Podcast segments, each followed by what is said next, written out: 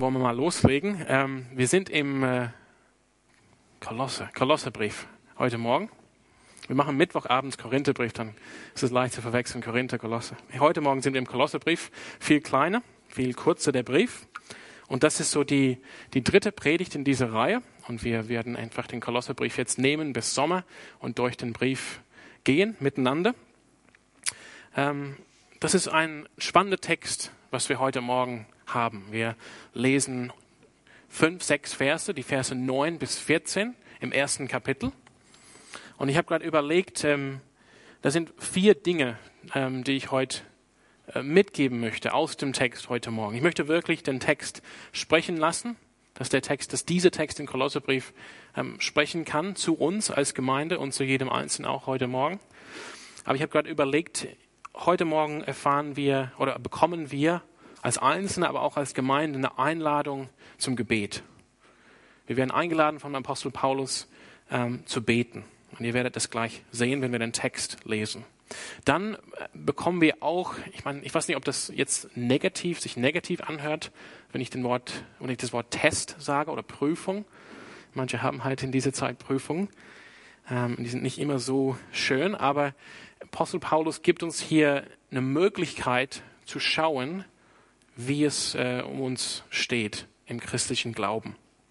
Also das ist das Zweite, was ich euch gerne mitgeben möchte. Also eine Einladung zum Gebet, dann eine kleine Prüfung. Wie, wie, wie steht es mit mir, äh, mit, mit meinem Leben in Christus? Und äh, dazu verbunden ähm, eine Einladung von mir jetzt, dass wir diesen Text nehmen als Anlass, um darüber nachzudenken, wie es um uns steht als Gemeinde oder als Gemeinden, als Christen in Freiburg gegenüber der Stadt. Und das werde ich auch noch gleich erklären. Und äh, zum Schluss erfahren wir einfach Trost von Paulus, dass wir wissen können, dass es wirklich alles aus Gnade ist. Das war der Spruch heute Morgen beim Gebet vor dem Gottesdienst. Alles aus Gnade, das passt sehr gut, denn Paulus beendet diesen Abschnitt mit, eine, mit einem Wort des Trostes, dass es letztendlich Gott ist, der uns gerettet hat. Ich habe heute Morgen, ich weiß nicht, es steht schon ein Text, nee, noch nicht. Ich möchte gerne mit euch ähm, den Text lesen in der Schlachte 2000. Denn ich denke, die, ähm, da, da kriegt man wirklich den rohen Text, was wirklich so drin ist, ähm, ohne diese, dieses Ausgeschmücktsein von der NGÜ. Ich finde es deshalb besser jetzt, dass wir die Schlachte nehmen. Und ähm, lass uns jetzt gemeinsam, ach, ich habe NGÜ, den Text lesen. Ich habe es auch hier gedruckt. Paulus schreibt, Kolosse 1, 9. Deshalb hören wir auch seit dem Tag, da wir es vernommen haben, nicht auf, für euch zu beten und zu bitten, dass ihr erfüllt werdet mit der Erkenntnis seines Willens in aller geistlichen Weisheit und Einsicht, damit ihr des Herrn würdig wandelt und ihm in allem wohlgefällig seid, in jedem guten Werk fruchtbar und in der Erkenntnis Gottes wachsend, mit aller Kraft gestärkt gemäß der Macht seiner Herrlichkeit, zu allem standhaften Ausharren und aller Langmut mit Freude, indem ihr dem Vater Dank sagt, der uns tüchtig gemacht hat, teilzuhaben am Erbe der Heiligen, der Heiligen im Licht. Er hat uns gerettet aus der Herrschaft der Finsternis und hat uns versetzt in das Reich des Sohnes, seine Liebe, indem wir die Erlösung haben durch sein Blut, die Vergebung der Sünden. Ganz kurz noch der Kontext. Paulus und Timotheus schreiben diesen Brief an die Gemeinde in Kolossee.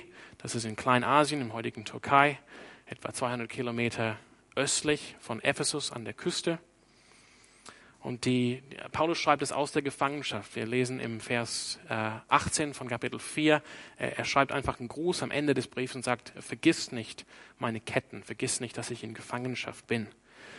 Und wahrscheinlich schreibt er das, den Brief aus Rom um, um, den, um das Jahr 61 nach Christus. Und dann schickt er Tychicus und Onesimus, er hat einen coolen Namen damals in der frühen Kirche, Tychicus und Onesimus ähm, von Rom wahrscheinlich zurück nach äh, Kleinasien, also nach, in die Türkei, wobei damals alles griechisch geprägt, mit, ähm, mit dem Brief an die Kolosser und mit dem Brief an Philemon.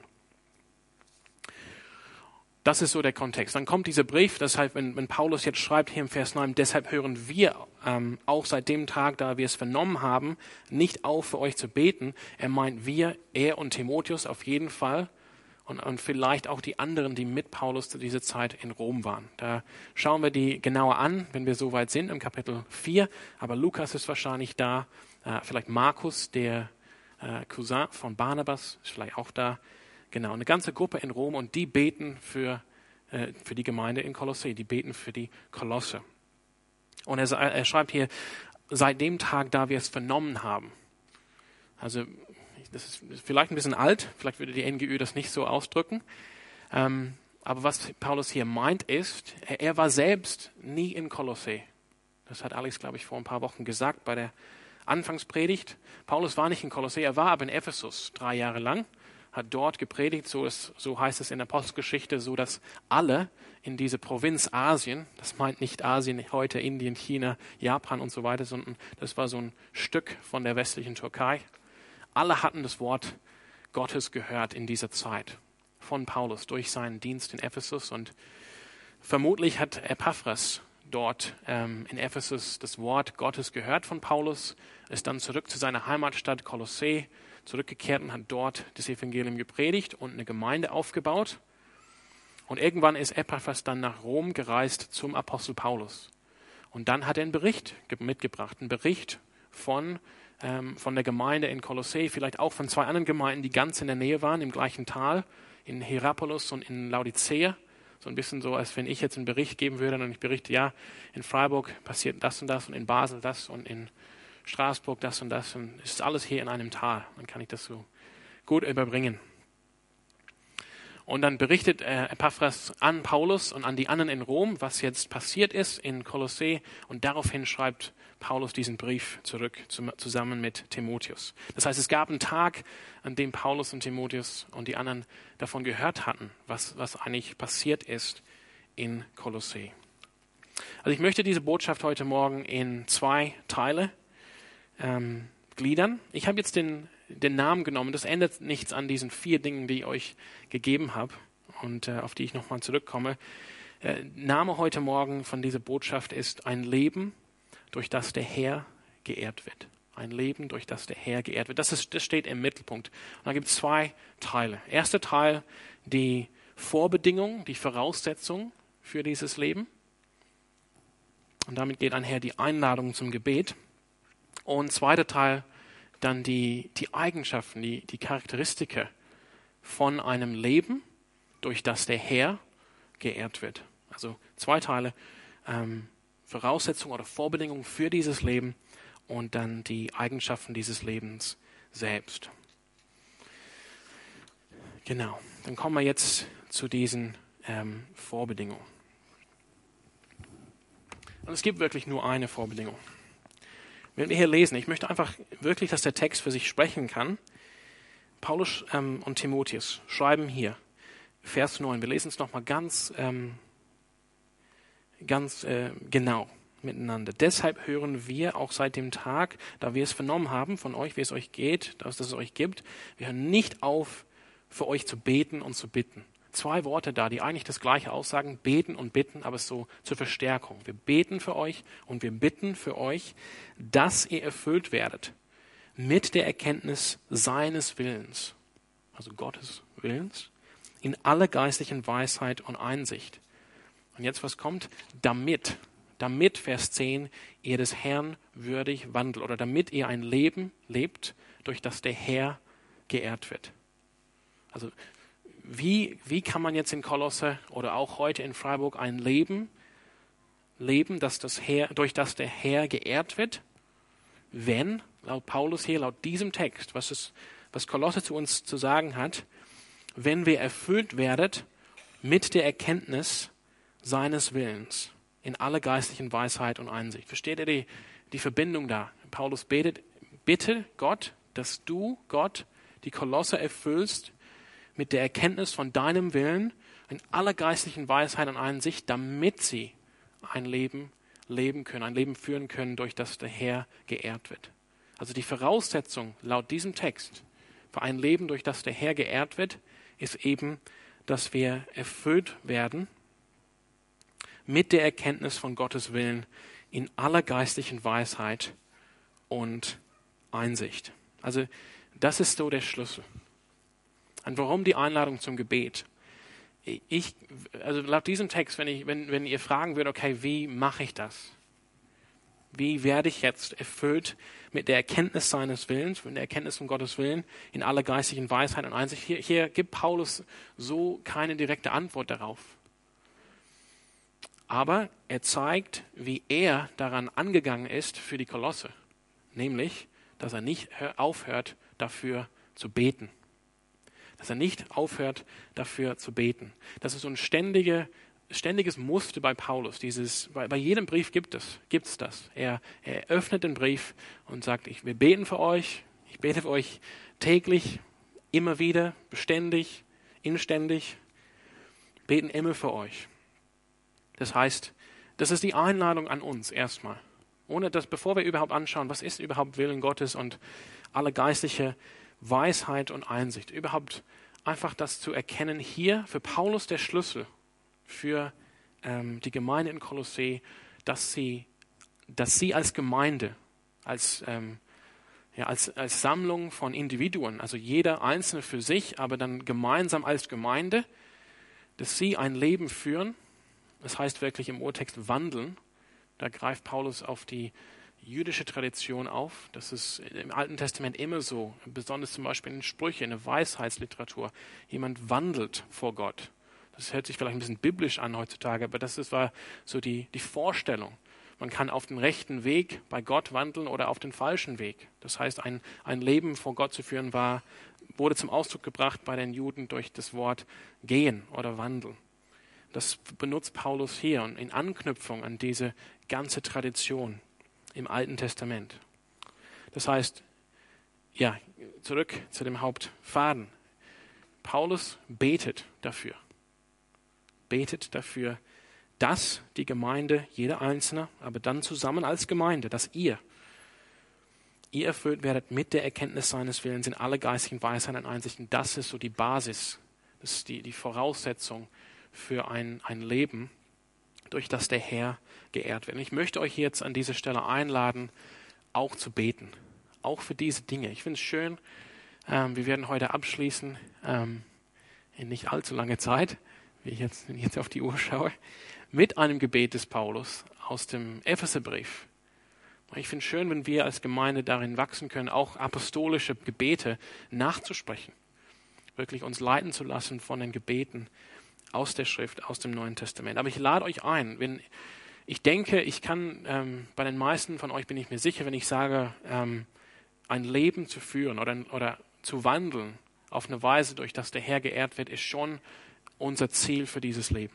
Wir werden es vielleicht nicht so ausdrücken, immer, aber das, wenn wir sagen, okay, was ist das Ziel für unser Leben als Christen, ja, als Leute, die Jesus nachfolgen wollen, dann würden wir, dann könnten wir dieses Ziel äh, beschreiben aus verschiedenen Aspekten. Und ein Aspekt wäre vielleicht, ähm, ja, ähm, vielleicht mit destruktiven, sündhaften Verhalten aufzuhören. Das ist auch ein Ziel des christlichen Lebens. Das, ist so ein, das kommt von der negativen Seite. Ich möchte aufhören mit diesem Verhalten. Oder ein Aspekt wäre natürlich, Gott äh, näher zu werden oder ähm, ein Jünger Jesu zu sein. Das sind alles Aspekte wirklich von dem gleichen Ziel. Und ich finde, dass, dass ähm, dieser Ausdruck ja, bringt es gut auf den Punkt. Wir wollen ein Leben führen, durch das der Herr geehrt wird. Im Positiven wie im, im Negativen. Das heißt, wir wollen die Dinge tun, die Gott ehren, die Jesus ähnlich sind. Und wir wollen auf die Dinge verzichten, nicht tun, die Gott nicht ehren und die Jesus nicht tut. Das heißt, wenn das dein Ziel ist, dann lade ich euch ein, dafür zu beten wirklich treu dafür zu beten.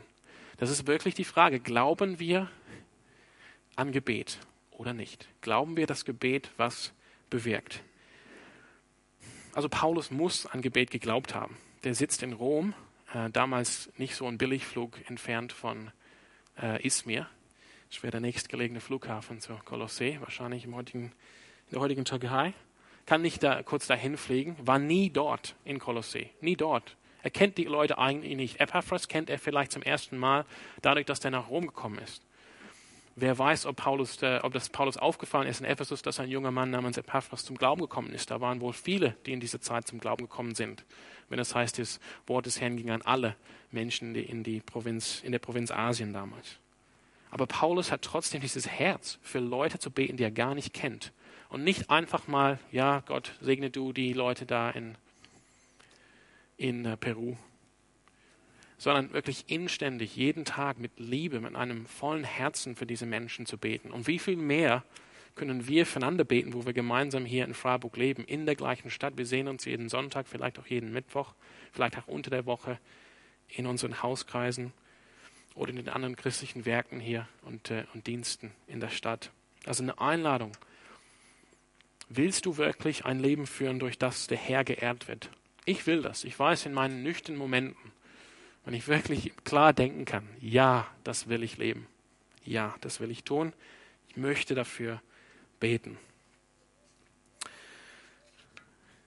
Die Einladung an euch zu beten. Also das ist die, die Voraussetzung ist, dass ihr, dass ihr, also damals für Kolosse, heute für uns, dass wir erfüllt werden mit der Erkenntnis seines Willens. Also wahrscheinlich, es steht nicht im Urtext ein, eine Person, aber steht sein, das heißt eben aus dem Kontext Gott Gottes Willens in aller geistlichen Weisheit und Einsicht. Also das ist das Ziel hier, dass wir erfüllt werden mit der Erkenntnis seines ähm, Willens. Ich habe hier ähm, gelesen, dass wir, wenn wir über, über, überlegen, was ist Gottes Wille, dann denken wir das oft so individualistisch. So, was ist Gottes Wille für mich, für nächstes Jahr oder für nächsten Monat? Oder wenn man sehr pingelig ist, was ist Gottes Wille für mich? Welchen Honig soll ich jetzt kaufen in Aldi? Aber das ist nicht, was Paulus hier meint. Denn er spricht die Gemeinde als Ganze an. Und wir werden das sehen in Kapitel 2. Das möchte ich einfach so ein bisschen parken bis dann. Es geht hier, dass die Gemeinde als Ganze erkennt, was Gottes Wille ist im Sinne von, was ist sein Heilsplan. Wir werden das auch nächste Woche schon einen Vorgeschmack bekommen, wenn, wenn wir die Christus-Hymne miteinander lesen. Aber er meinte hier, dass wir als Gemeinde eine tiefe und bleibendes Verständnis haben von der Offenbarung von Jesus Christus und alles, was das bedeutet für das Universum, für die Zeit, für das Zeitalter, für die, für die Gesellschaft, für die Welt.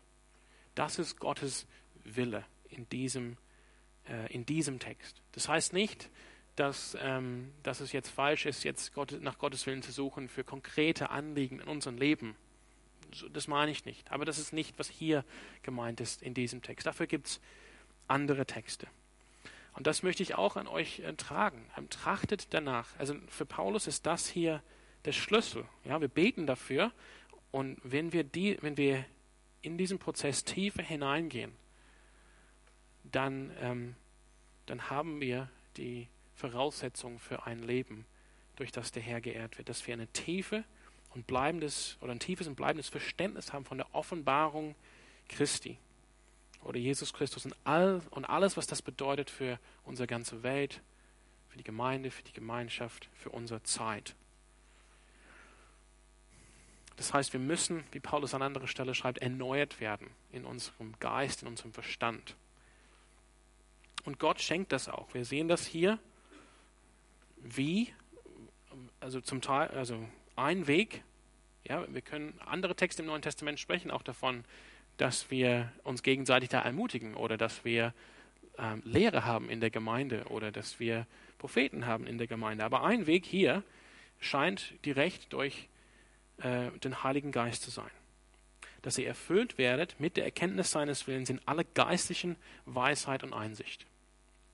Weisheit und Einsicht sind zwei, also das sind einfach Begrifflichkeiten, die man damals ähm, erkannt hätte. Moment, das sind so die Dinge, die angestrebt werden in der Kultur. Das sind nämlich zwei der drei wichtigsten griechischen Tugenden für den Menschen, der wirklich ankommen möchte in der griechischen Kultur. Weisheit und Einsicht. Und was Paulus hier schreibt, ist, diese Dinge, die werden euch zuteil durch den Heiligen Geist. Also der Heilige, der Heilige Geist ist die Quelle letztendlich für, die, für alle Weisheit, für alle Einsicht, für diese großen Tugenden, nach, der, nach denen die, die Welt eigentlich ähm, strebt. Die bekommen wir durch den Heiligen Geist. Wie das genau passiert, das ist jetzt auch nicht Paulus Anliegen. Da können wir aus anderen Texten auch eine Sammlung finden, wie das passiert. Ja, natürlich durch das Studium vom Wort Gottes, auch im Gebet, auch in der Gemeinde. Und wenn wir wirklich danach trachten, dann glaube ich auch, dass der Heilige Geist uns auch Dinge so offenbaren kann, die anderen verschlossen bleiben. Aber das ist, ähm, das ist so unser Ziel hier. Die Einladung an euch. Betet dafür, wenn ihr, wie ich, das wirklich als Ziel habt, ich möchte ein Leben führen, durch das der Herr geehrt wird, dann betet dafür genau wie hier der Apostel betet, Paulus, dass ihr erfüllt werdet mit der Erkenntnis Gottes Willens. Das heißt, dass ihr wirklich versteht, dass ihr christlich denkt, dass ihr versteht ähm, Gottes Offenbarung in all seiner Fülle und in all seiner Herrlichkeit. Und die, die Einsicht oder die, ähm, die Weisheit und die Einsicht dazu werden uns zuteil durch Gottes Geist. Das heißt, wenn Gott sieht, dass wir danach trachten, dass wir nach streben, dass wir dafür beten, dass wir bereit sind, umzudenken, uns erneuern zu lassen, unserem Verstand, wie wir die Dinge sehen. So glaube ich, dann, dann schenkt sein Geist uns diese Dinge, die, die Weisheit und die Einsicht, damit wir die Wahrheit erkennen können, damit wir gute Entscheidungen treffen können. Wir müssen weiter. Könnte man noch mehr sagen. Ähm, also da, da am Anfang die Einladung zum Gebet. Jetzt die, die Charakteristik, okay? Das ist so die, die Voraussetzung jetzt. Wie sieht ein Leben aus, durch das der Herr geehrt wird? Und hier ist so die Einladung an euch, so eine kleine Prüfung zu machen. Sieht mein Leben so aus? Und ein Trost kommt zum Schluss. Das ist jetzt, ich will nicht, dass man denkt, oh, das, diese Prüfung habe ich jetzt nicht bestanden, denn das wäre eigentlich ein falsches Verständnis. Es gilt nicht, dass wir in unserer eigenen Kraft diese Prüfung bestehen. Aber es soll eine Hilfe sein. Vielleicht werden manche heute Morgen dann herausgefordert oder aufgefordert ähm, oder auch getröstet und auch ermutigt. Paulus gibt uns hier vier äh, Dinge. Lass uns den Text nochmal miteinander lesen. Vers 10. Also damit, das alles bete ich und ihr erfüllt werdet, damit ihr des Herrn würdig wandelt und ihm in allem wohlgefällig seid. Und hier sind die vier, äh, wie sieht das dann aus? Wie sieht ein solches Leben aus? In jedem, das sind vier Wörter im Griechischen, das nennen sich Partizipien. Und die, die, die beschreiben, wie diese Sache ist. Deshalb kann man das so klar sehen aus dem Text, dass diese vier Dinge das beschreiben. Ein Leben, durch das der Herr geehrt wird. In jedem guten Werk fruchtbar. Erster Punkt. In jedem guten Werk fruchtbar. Zweiter Punkt. In der Erkenntnis Gottes wachsend. Also ihr seht schon, Erkenntnis ist hier ganz wichtig für Paulus, für die Gemeinde in Kolossee. Jedem guten Frucht, äh, Werk fruchtbar, in der Erkenntnis Gottes wachsend. Dann, interessant, mit aller Kraft gestärkt gemäß der Macht seiner Herrlichkeit zu allem standhaften Ausharren und aller Langmut. Das ist so der dritte. Interessant, dass wir gestärkt werden. Kommen wir gleich dazu. Und viertens, indem ihr dem Vater dankt, ich würde sagen, mit Freude. Also ein, ein Leben, durch das der Herr geehrt wird, sieht so aus, dass wir fruchtbar sind in vielen guten Werken, dass wir ständig wachsen in der Erkenntnis Gottes, dass wir erfahren, wie Gott uns stark macht. Das ist so, was Gott in uns macht. Ich kann das nicht selber machen. Gott muss das in mir machen. Und mein Leben wird ist charakterisiert durch Freude und Dankbarkeit. Freude und Dankbarkeit. Ich, in, an alle Freude gebe ich Gott Dank für alles, was er gemacht hat. Das kommt zum Schluss. Und das ist hier die Einladung an euch, einmal zu, zu, zu schauen, wo, wie sieht mein Leben aus? Le, ähm, wachse ich ständig in der Erkenntnis Gottes? Lerne ich mehr über Gott? Ja, wie ist Gott? Lerne ich mehr, äh, erfahre ich Gott mehr? durch Jüngerschaft, durch, ähm, durch die geistlichen Disziplinen, Gebet, Bibellesen, Fasten? wächst meine Erkenntnis von Gott? Werde ich gestärkt? Und ich möchte ganz äh, kurz äh, auf diese Punkte eingehen. Und ja, ist mein Leben, ähm, wenn Leute auf mein Leben schauen, dann sehen sie jemand, in, der, in dem Dankbarkeit fest, ähm, fest zu sehen ist. Ähm, jemand, der voll Freude ist. Das ist die Frage. Und dann die Einladung an euch, äh, darüber zu denken, ja, wie, wie, ähm, was hat das mit Freiburg zu tun? Was hat das mit Freiburg zu tun? Wenn wir, das ist, äh, dieses Botschaft ist an, ist an uns alle einzeln gerichtet, ja, ein, ein Leben, das ist so ein, ein Konzept, ein Ziel. Paulus hat so ein Leben, das, ähm, durch das der Herr geehrt wird, so sieht so aus. Schaut, wie es euch dabei geht. Aber wenn wir gemeinsam das haben, dann ähm, und das Leben, dann haben wir auch eine Wirkung auf unsere Stadt. Und das ist die Frage. Wenn wir, ja, die Frage habe ich schon mal gehört, aber ich finde es hier gut und passend, wenn wir mal weg wären, würde die Stadt Freiburg das merken. Würde die Stadt Freiburg das merken? Würden sie sagen, wow, wir sind da andere Meinung. Ja, wir glauben nicht den, ähm, das ähm, Komische, was diese Christen glauben. Aber wow, seitdem sie weg sind, geht uns richtig schlechte. Da sind Leute nicht mehr da, die wirklich fruchtbar sind in jedem guten Werk. Da sind Leute nicht da, die mir begegnen auf der Straße mit Freude und Dankbarkeit. Da sind nicht Leute da, die, die, die scheinen einfach so eine himmlische Stärke zu haben, dass sie umgehen können mit schwierigen Situationen, mit Leiden in ihrem Leben und mit schwierigen Menschen. Die haben irgendwie Geduld. Das ist halt die Frage. Würde die, die, ähm, die Gesellschaft uns da vermissen? hier in Freiburg. Ja, ich möchte ähm, ganz kurz ein paar Sätze sagen zu diesen vier Punkten. Frucht tragen, fruchtbar sein in jedem guten Werk. Das ist ein Schlüssel hier. Ich möchte sagen, Paulus zögert nicht von der Wichtigkeit von guten Werken zu sprechen. Gute Werke sind wichtig, aber er sieht in guten Werken niemals die Grundlage für unsere Erlösung, für unsere Rettung, für, unsere, für unseren Status vor Gott. Niemals. Das, die, Grundlage ist Glaube in Jesus Christus alleine. Damit erfahren wir die Gnade. Und das, ja, kommen wir gleich zur Gnade, also die, die Grundlage ist unser Glauben in Jesus Christus alleine. Aber das heißt nicht, dass wir uns dann entspannen können und nichts machen können. Ja, ist alles Gnade. Ja. Sondern er sieht, hey, ähm, jetzt habt ihr Gnade erfahren. Jetzt habt ihr Vergebung der Sünden erfahren. Ähm, also lebt das Leben in vollen Zügen. Macht, macht richtig was Cooles, was Gutes in eurem Leben. Seid voll einfach mit guten Werken. Und das endet wirklich eine Gesellschaft wenn wir so auftreten. Also ganz konkret, wir sind aufgefordert zu guten Werken. Ich kann es nicht verleugnen. Wenn ich das Neue Testament lese, ja, wir sollen gute Werke tun oder wie die Bibel manchmal sagt, Frucht tragen oder Frucht hervorbringen. Das heißt, irgendwas wird gesät in uns, das Wort Gottes, das Evangelium der Gnade und irgendwas kommt dabei raus. Es bleibt nicht so, wie es ist.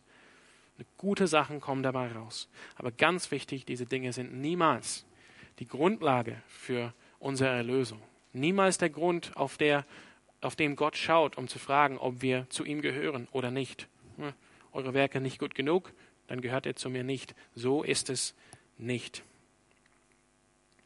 Dann hier, wir, wir sollen ständig wachsen in der Erkenntnis Gottes.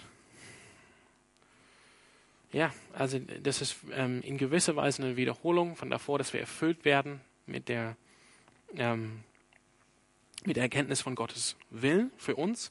Hier heißt es, dass wir ständig lernen, mehr über Gott. Ich, das möchte ich schon als Herausforderung aussprechen. Weißt du jetzt mehr über Gott, also Wissen, als vor vier, vier Jahren oder als du zum Glauben gekommen bist? Ähm, und erfährst du mehr mit Gott, indem du wirklich den Weg der Jüngerschaft gehst, indem du wirklich jeden Tag betest. Du, also du kannst jetzt nicht äh, Antworten auf Gebet bekommen, wenn du nicht betest. Und ich glaube sehr stark daran, dein, dein Leben wird erst wirklich geendet, wenn du das dir vornimmst, in Disziplinen, in aller Disziplinen, täglich oder sehr regelmäßig äh, zu beten und die Heilige Schrift aufzumachen und, die, und dieses Wort Gottes, das lebendige Wort, das von Gottes Geist eingehauchte Wort in eurem Leben wirken zu lassen. Und dann, ähm, dass wir mit aller Kraft gestärkt gemäß der Macht seiner Herrlichkeit zu allem standhaften Ausharren und aller Langmut mit Freuden. Also wir haben jetzt nicht mehr die Zeit. Ich habe so eine Freude an diesem Text. Ne? Aber wir werden hier gestärkt. Die Kraft in diesem, wir, wir reden von vielen, äh, wir sehen ähm, im Neuen Testament viele verschiedene Aspekte von Gottes Kraft. Aber hier ist die Kraft gestärkt, gemäß der Macht seiner Herrlichkeit, zu allem standhaften Ausharren und aller Langmut mit Freuden. Das heißt, Gott, wenn wir ein Leben führen, durch das der Herr geehrt wird, das müssen wir jetzt ganz richtig verstehen in den Beziehungen hier. Wir können diesen dritten Punkt nicht bewirken. Aber das, aber das ist Gottes Wirken in uns. Er gibt uns Kraft, gemäß der Macht seiner Herrlichkeit, dass wir ausharren können und dass wir Langmut haben. Das heißt, dass wir in schwierigen Situationen ausharren können, ob das jetzt Verfolgung ist oder auf der anderen Seite, ob das jetzt einfach, ähm, ja, wie hier in Freiburg ist, dass wir in einer Gemeinde, in einer Gesellschaft lebt, die sehr weltlich ist, die sehr antichristlich ist. Und wir sind ständig mit Versuchung konfrontiert, nicht christlich zu leben, sondern gemäß der Welt oder gemäß der, der Gesellschaft. Gottes Kraft gibt uns Ausharren da, Nein zu sagen, standhaft zu sein. Nein, ich gehe den Weg mit Jesus. Oder eben in der Verfolgung, wie viele Geschwister von uns, eben festzuhalten im Glauben, ähm, obwohl es Schmerz und oft das Leben kostet. Das ist von Gott, diese Kraft. Und Langmut. Hier ist eher gemeint, dass wir es aushalten können mit Perso Personen, mit anderen Menschen dass wir, wir werden Menschen begegnen, mit denen es nicht so leicht ist, mit denen umzugehen oder sie auszuhalten. Aber ein Zeichen von einem christlichen Leben ist, dass wir Gottes Kraft da erfahren. Irgendwie doch, ähm, doch in dieser Situation standhaft zu bleiben und alle Langmut, alle Gnade äh, mit diesen Menschen zu haben. Und letzter Punkt, in dem ihr dem Vater Dank sagt, mit Freude. Das kann man so, dieses Mitfreude schwebt ein bisschen in den Sätzen da im Urtext. Man kann so an Vers 11 anknüpfen oder hier im Vers 12. Ich, ich finde es besser, dass wir, dass wir es hier in Vers 12 lesen, indem er dem Vater Dank sagt mit Freude. Also das ist so, aber das zeigt wiederum, dass unsere Werke nicht die Grundlage sind, sondern es ist alles aus Gnade. Und die, die Antwort ähm, ist einfach Dankbarkeit. Gott gegenüber mit aller Freude trotz schwierigen Situationen, trotz schwierigen Menschen, ich bin einfach Gott so dankbar. Ich bin erfüllt mit aller Freude. Letztens jetzt die Trost. Paulus gibt hier einen Grund, warum wir dankbar sein können.